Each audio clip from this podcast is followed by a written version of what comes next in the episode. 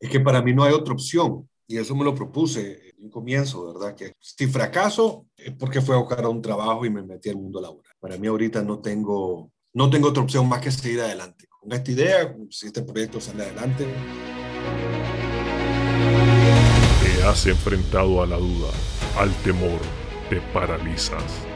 No logras avanzar, sientes que el peso del mundo aplasta tus ideas, proyectos, sueños y cuando crees que ya no puedes seguir, que todo se ha terminado, te levantas, una y todas las veces, con pasión, disciplina, perseverancia, porque tu vida tiene una razón, porque tiene un propósito, porque luchas para controlar al dragón que hay en ti. Bienvenidos a otro episodio del Dragón en ti si no has cumplido tus sueños, buscas inspiración o simplemente buscas el control de tu vida, este es el podcast para ti, ya que aquí nos dedicamos a inspirar a aquellos que están muertos en vida a despertar de ese sueño del dragón. Y una de las maneras que lo hacemos es trayéndole historias inspiradoras que los motive a dar lo que llamamos nosotros el salto a lo desconocido. Y una manera de dar ese salto es precisamente emprender. Y es por eso que te traemos estas historias de aquellos que se han atrevido a dar ese paso y han puesto su negocio en marcha. Claro, no todo es color de rosa. No es simplemente iniciar el emprendedurismo que te trae las soluciones a tus problemas. Existen múltiples circunstancias a las cuales los emprendedores se enfrentan diario para seguir adelante con su negocio.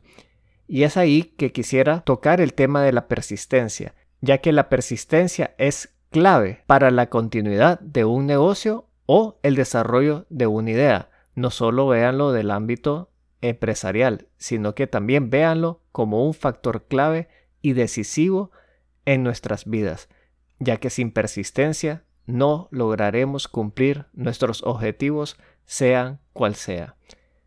El día de hoy tenemos una historia totalmente inspiradora. A mí me gustó mucho. Les presento a Carlos Hurtado, con quien en mi pasado compartí laboralmente y que a través de este podcast nos hemos reencontrado. Y bueno, yo quiero agradecerle a Carlos por haber participado, ya que como verán en la entrevista, ambos sufrimos un poquito del mismo dragón, y es esa parte de tener un poco de confianza en uno mismo. Y al igual que yo, Carlos se atrevió a dar ese pequeño paso a lo desconocido y aceptó estar en esta entrevista. Así que los dejo con esta historia, la cual también espero disfruten y ya saben, al final del episodio comparemos las notas para ver cuáles fueron aquellas cosas que les llamó más la atención y si concuerdan con mis puntos de vista o no.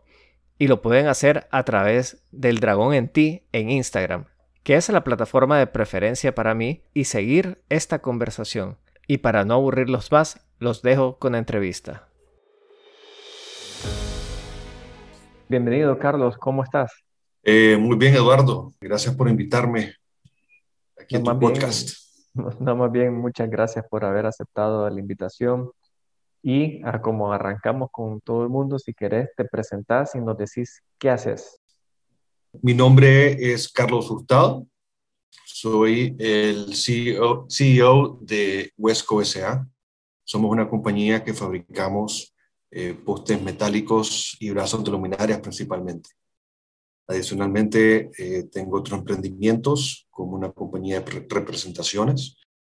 Eh, actualmente represento una, una compañía de México y tengo una compañía de agricultura. Todo esto eh, lo arrancaste desde cuándo? Nosotros empezamos en el 2013 con Huesco. Era un side hustle que tenía parte de mi trabajo. Empezamos bien al suave y en el 2014, 2015 más o menos ya me, me independicé de viaje, tomé el salto y no he vuelto ver para atrás desde ese entonces. Sabes, precisamente uno de los temas que a mí me gusta tocar aquí en el podcast, que es ese tema del salto. Es decir, que antes de la empresa vos trabajabas y ¿qué fue lo que te motivó a vos para dar ese salto? Eh, sí, yo tenía siempre, siempre había sido empleado desde toda mi carrera profesional, pero siempre había una espinita de que podía hacer más. No me gustaba estar atrapado, tener mi tiempo amarrado con la gente, eh, tener que pedir permiso para tomarme un día con mi familia.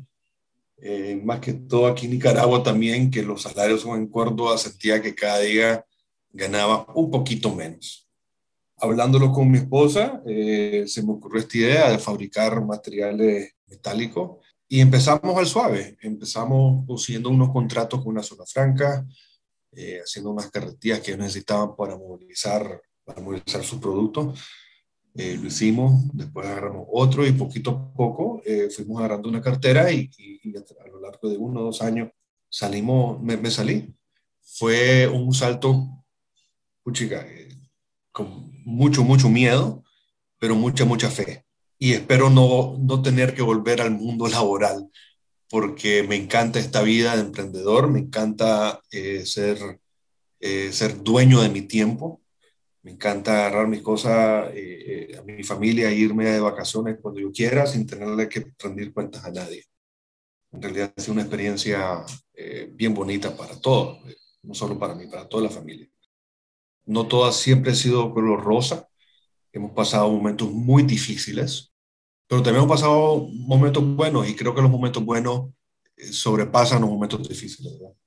No, claro, yo creo que ese salto, yo le llamo el salto a lo desconocido, que es atreverse precisamente a tirarse al vacío con miras de buscar alguna recompensa, ya sea libertad, la parte económica, la parte emocional inclusive, y es probablemente de las cosas que más nos atemorizan y que también todos de alguna manera en nuestro fondo queremos, ¿verdad?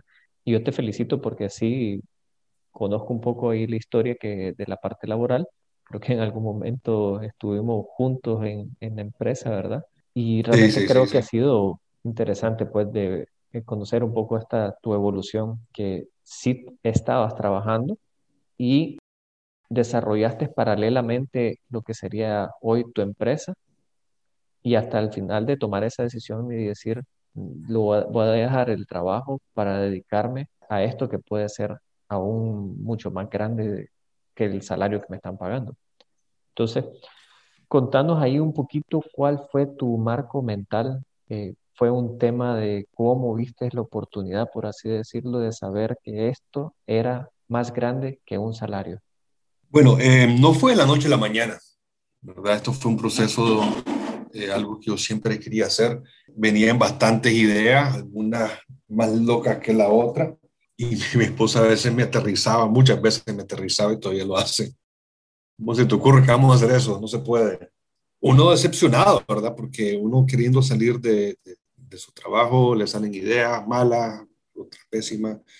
Entonces una de esas me dice que vaya a ver un coach entonces me fui a ver a, a José Bolaño, creo que fue invitado tuyo. Me fui a ver a José, tuvimos unas sesiones con José y francamente fue él que me ayudó a poner el, el, mindset, ¿verdad? Para, para, lo que quería.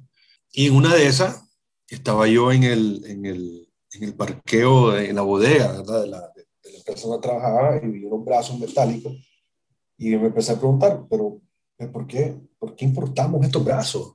Así, no requiere mucha tecnología. Pues una inversión no debe ser muy cara, dice, dije yo.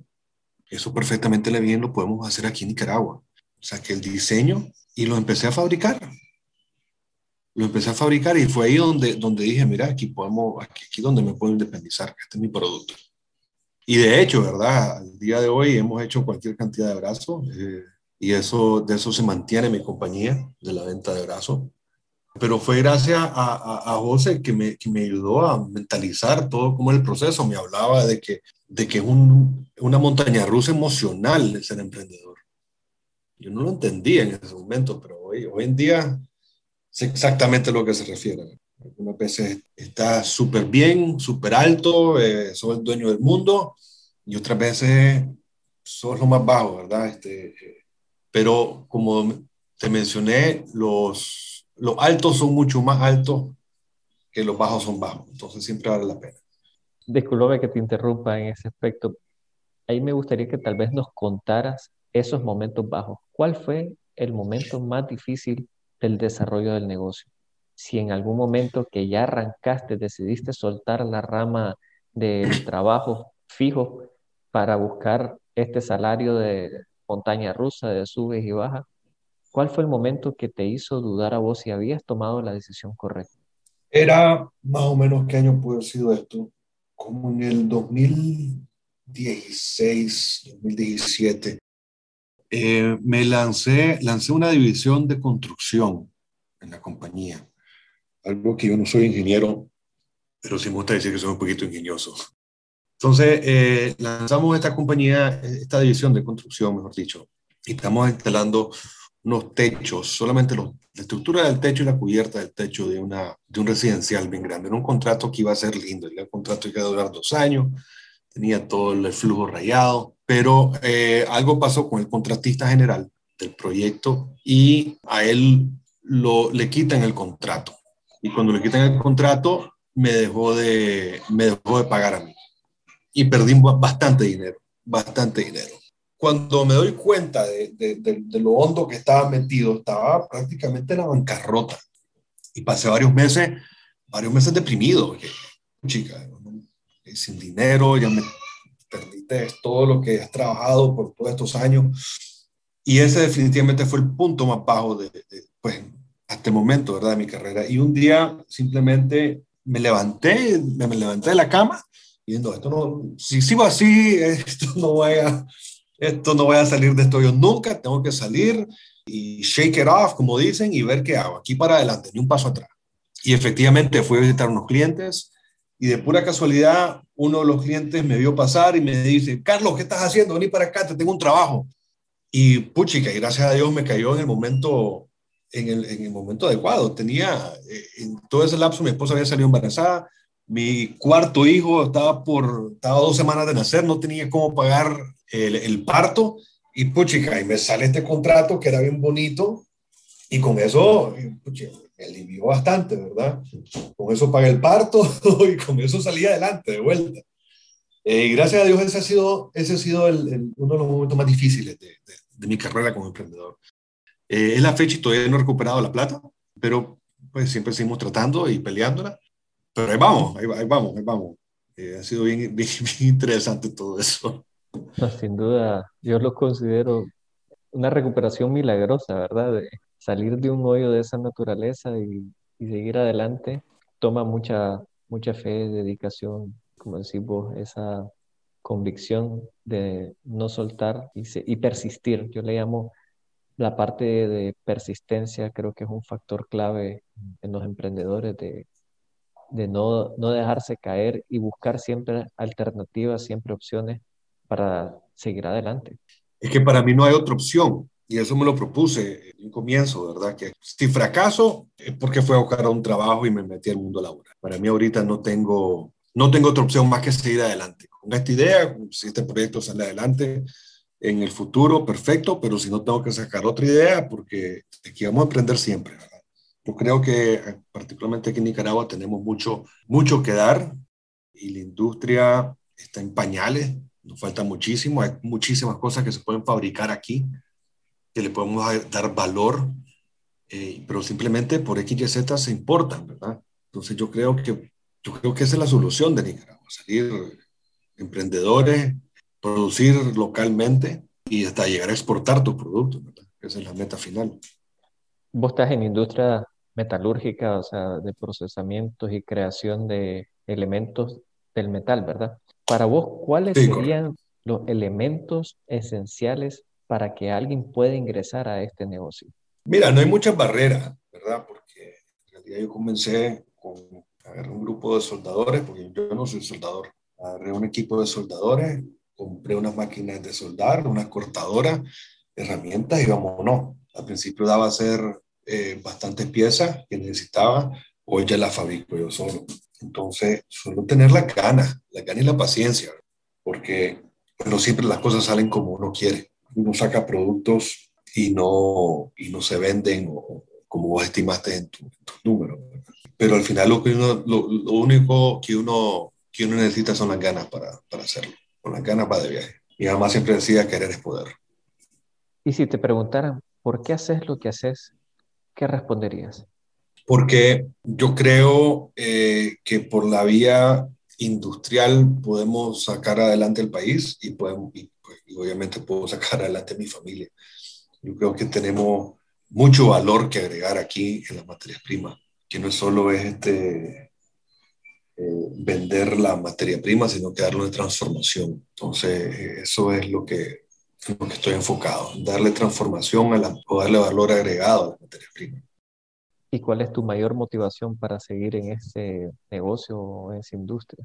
Definitivamente ver, ver, ver el país prosperar, ¿verdad? Eso, eso me motiva, que si, yo, si, si, si mi compañía sale adelante, de alguna manera estoy apoyando a, a, a, Nicaragua, ¿verdad? Estoy apoyando, estoy dando empleo a la gente, estoy, estoy pagando impuestos, eh, estoy dando valor agregado, estoy de alguna manera poniendo el nombre de Nicaragua en alto, ¿verdad?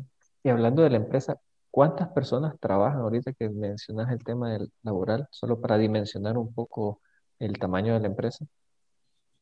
Eh, no, mi empresa es pequeña, eh, especialmente ahorita que, que, saco trabajo más como contratista, pero ahorita tengo unas tres, unas cinco familias trabajando conmigo, seis, y cuando me llegan trabajos, cuando me llegan contratos, contrato a gente por, por, el tiempo de la duración del proyecto.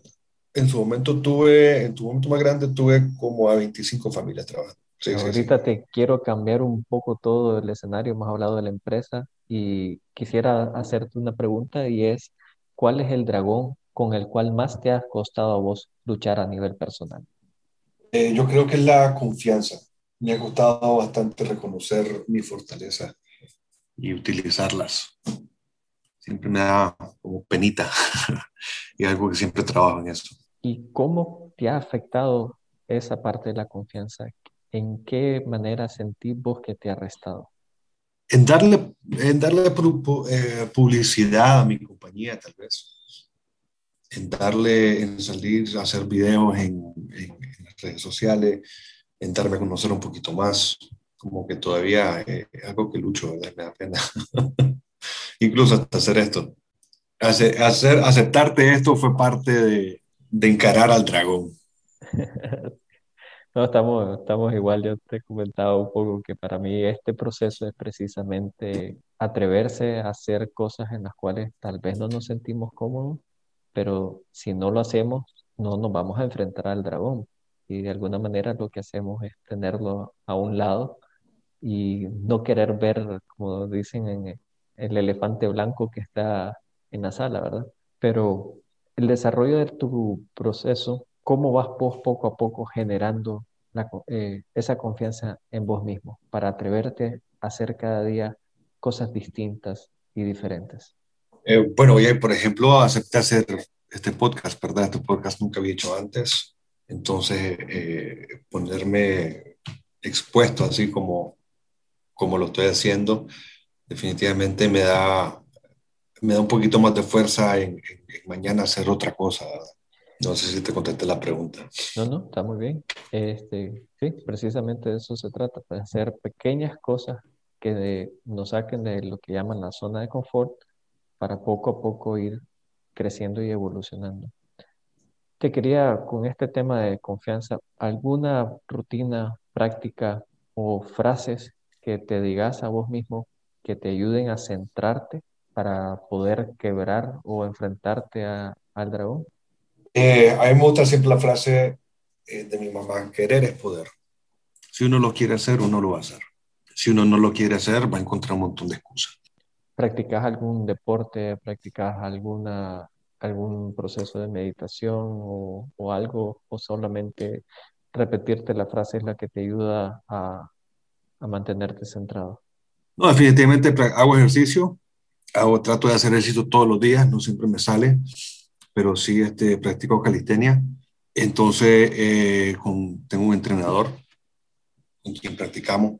Entonces, eso, eso me ayuda también a liberar un montón de estrés. Meditación no, no, no, no medito. Lo, lo he hecho, eh, sí siento que, que me ayuda, pero no, no es algo que lo practico todos los días. El ejercicio, por lo menos tres veces a la semana. ¿Qué le podrías recomendar a alguien que tenga igual un problema de confianza en sí mismo? ¿Qué le podrías decir a él para que saliera o se enfrentara a, a ese temor y que se atreva a hacer cosas distintas? Que no es tan malo como lo pensás, que no sos tan malo como pensás, que nadie te va a criticar tan fuerte como lo pensás, que debería tomar pasos pequeños para que se vaya siendo más cómodo hacerlo. Mira, yo te agradezco de antemano el haber participado. Sé que es un paso a lo desconocido, como lo digo yo, algo distinto. Y yo te felicito pues por todo el desarrollo que has tenido. Si alguien se quisiera contactar con, contigo, con empresa, ¿cuál sería la mejor manera y cuál sería el, el canal correcto? Eh, bueno, estoy en las redes como Huesco, H-U-E-S-C-O. Eh, me pueden contactar por ahí o me pueden escribir un correo electrónico a industriashuesco.gmail.com. Y bueno, ya saben, si alguien anda buscando algún poste para su residencial o su cuadra o algún trabajo en metal mecánica, eh, Carlos está a la orden. Carlos, muchísimas gracias por haber aceptado. Espero que te haya gustado la experiencia y tal vez te podemos invitar en otro episodio más adelante para ver cómo vas evolucionando. Muchísimas gracias a vos, Eduardo, por la oportunidad y por ayudarme a enfrentar el dragón. De las notas que guardo de este episodio es precisamente el atreverse. Creo que Carlos nos ilustra que en distintos momentos en su vida, a pesar de que él dice que es uno de sus dragones más difíciles de enfrentar, se ha atrevido a dar el salto. Y es ahí a donde creo que todos tenemos algo que aprender de él y no darle tantas vueltas al asunto y simplemente tirarse, hacer las cosas que no les digo no planifiquen que no le den pensamiento a las cosas que van a hacer. Pero no le den tantas vueltas y atrévanse a enfrentarse a aquello que les atemoriza. A como siempre los insto a seguirnos en El Dragón en Ti en Instagram y cualquier otra plataforma de redes sociales. Y ya sabes, si tú no controlas al dragón, él te controla a ti.